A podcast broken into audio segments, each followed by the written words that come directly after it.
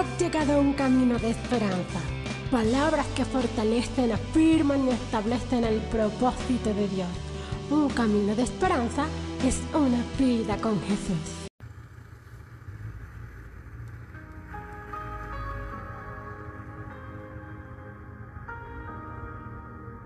Damos gloria a Dios en esta hora y damos gloria al Dios Padre, al Dios Hijo y al Dios Espíritu. Y damos gloria a Dios por la nueva oportunidad que tenemos una vez más de exaltar y glorificar el nombre del que vive y reina por los siglos de los siglos. Saber que su amor, su gracia, su favor y su misericordia se han abierto una vez más. Y dice la palabra de Dios en el libro de Éxodo, en el capítulo 16, verso 35, así comieron los hijos de Israel maná 40 años, hasta que entraron en la tierra habitada. Maná comieron hasta que llegaron al término de la tierra de Canaán. ¿Será que se justifica vivir 40 años en el desierto cuando realmente solamente eran 40 días? ¿Será que se justifica perder tanto tiempo de bendición cuando realmente podríamos hacer la transición de una manera más corta. El tiempo de la transición va a depender de la obediencia y va a depender de nuestra actitud para responder a los propósitos de Dios. Y esto nos habla que durante 40 años el pueblo de Dios anduvo por el desierto sin poder entrar en la tierra prometida. 40 años le tomó a esta gente acceder a una de las bendiciones más grandes que ellos tenían como promesa de parte de Dios.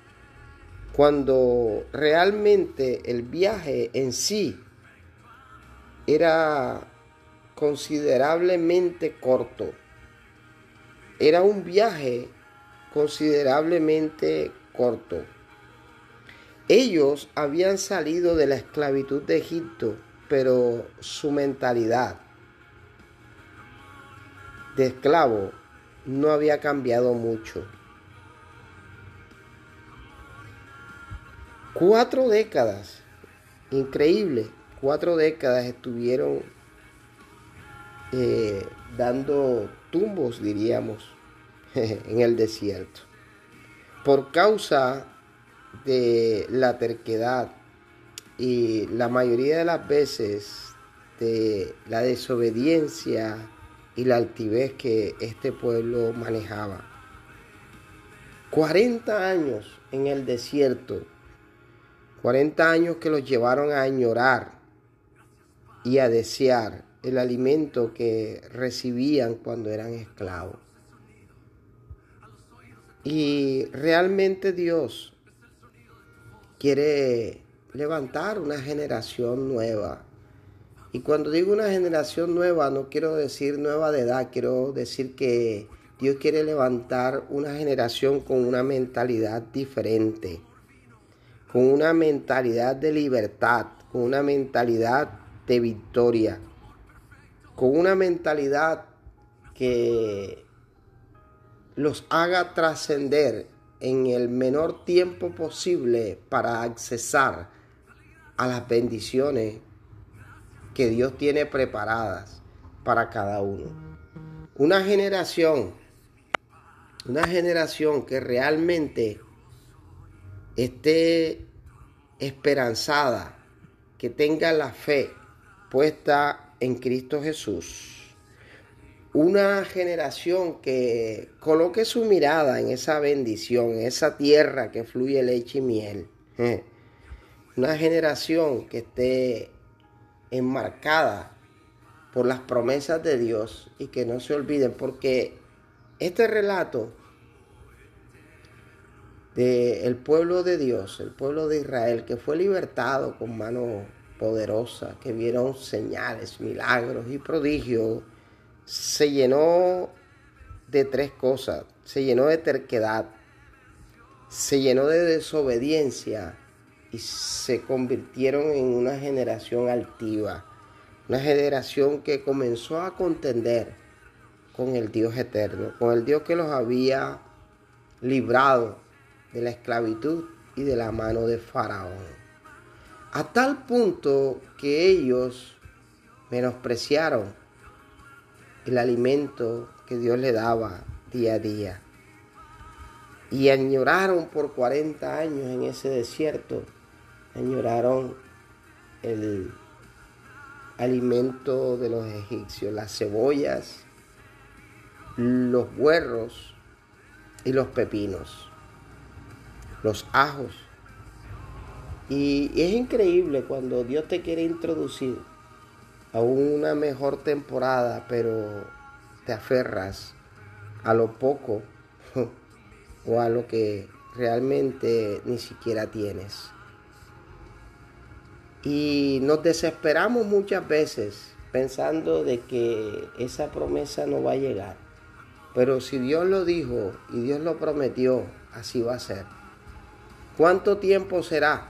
Eso va a depender de nuestra fe, de nuestro de nuestra disposición a alcanzar esa meta, de nuestra actitud, de cómo enfrentamos nosotros los tiempos y las dificultades. Mira, quiero decirte que no era fácil, era bastante fuerte el, tiempo que vivieron esta gente en el desierto por la desobediencia, porque se dice que en este tiempo podían morir hasta 70 personas diarias del pueblo desobediente de Israel en el desierto.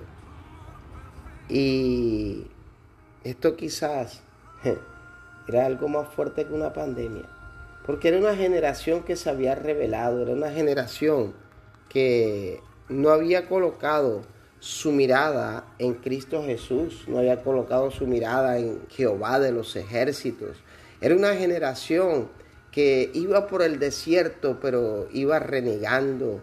Era una generación que a pesar de que ellos pudieron tener el reporte de las uvas y de los frutos que tenían en la tierra prometida, ellos vieron eh, las circunstancias y no vieron al Dios Todopoderoso.